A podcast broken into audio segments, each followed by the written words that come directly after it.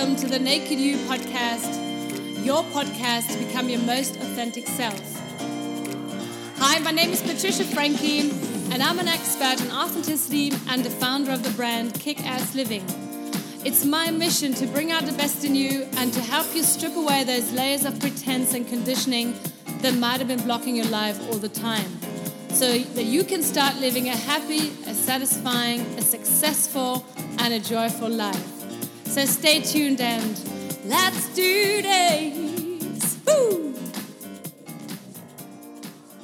Hey guys, it's Patricia from the Kick Ass Living podcast, and today's episode is all about boosting your confidence. I want to give you five minutes so that it can boost your confidence wherever you need to. Doesn't matter. Maybe you need to go to a meeting, have a date, or whatever situation you need some extra confidence boost. This episode is for you. But before I start, if you haven't subscribed to this channel yet, please do so. Like it, share it with all your friends and colleagues and whatever.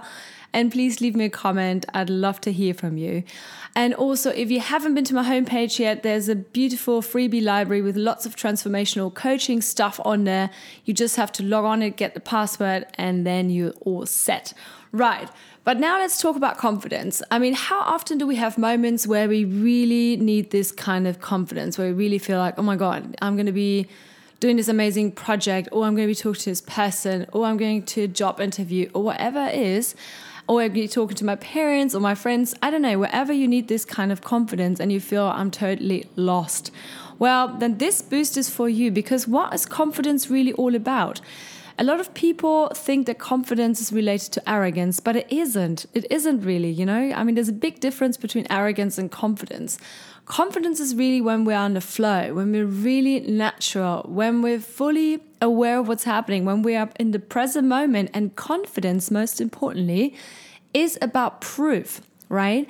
So we've basically got proof that something in the past um, happened to us that actually went right, that we actually did something really right, or we've got proof that we helped somebody else with something and we also got proof for that. So this is where confidence comes comes from because we know we can do it. So if you think about a child that's learned to walk, you know, now as an adult, you don't need to think about, you know, how to walk anymore. You're confident that you can because it's a natural feeling, okay?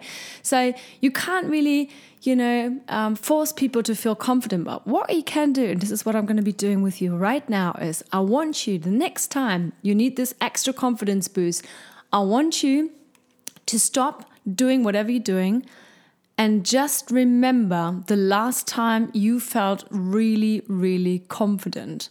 What happened to you? What did you see? How did you feel? And it doesn't matter what it is. It doesn't have to be anything major. It could have been something that happened today. I don't know. Saying, talking to somebody. I don't know. Whatever it is can be even a really small thing.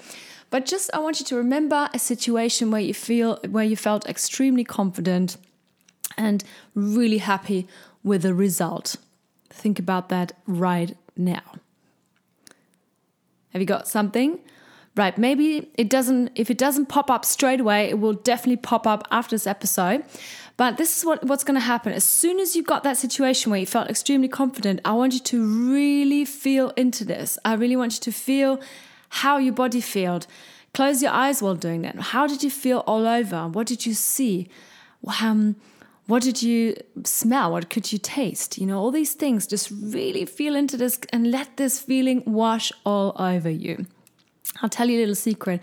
Whenever I have to go on stage I've got something really daring, like, I don't know, speaking to somebody I'm really nervous about or whatever, I always do that. I always lock myself into the bathroom for a couple of minutes and I let that feeling of confidence wash all over me until I'm really, really feeling it. And then I'm going into the situation. That's what I want you to do as well. The next time you are in need of a confidence boost, really feel into a situation where in the past, it doesn't matter what happened, how big it was, or how small it was, where you felt extremely confident. And then I want you to take that feeling with you into the situation that you're walking into. Because the, the majority of us, they are just completely focused on what's going to happen in the future and they're making out all these negative things and bad things and all the whatever bad will come out. But 99.9% of the time, nothing of that actually happens. So, really let that feeling of confidence wash over you. Maybe for those who are listening right now who have suddenly now just grabbed,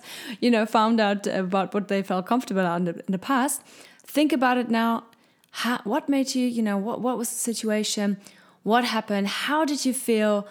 What did you see? What did you hear? What did you smell? And just really close your eyes and just Feel how that confidence moment washes all over you. And as soon as you finish with that, you take that feeling into your day, into the situation where you need a big confidence booster. So, guys, that's it from me for today. I'm looking forward to hearing from you. If you don't follow me on Instagram yet, please do so uh, on at Patricia Kickass. I'm always happy to receive messages from you. Also, if you have any topic inquiries, if you have any ideas, if you want anything special that I talk about, please send me messages. Also on my on, through my homepage, that's also possible. Uh, my team and I are looking forward to hearing from you. And now I really wish you a beautiful day. Take that confidence booster with you and let's kick ass. Bye bye.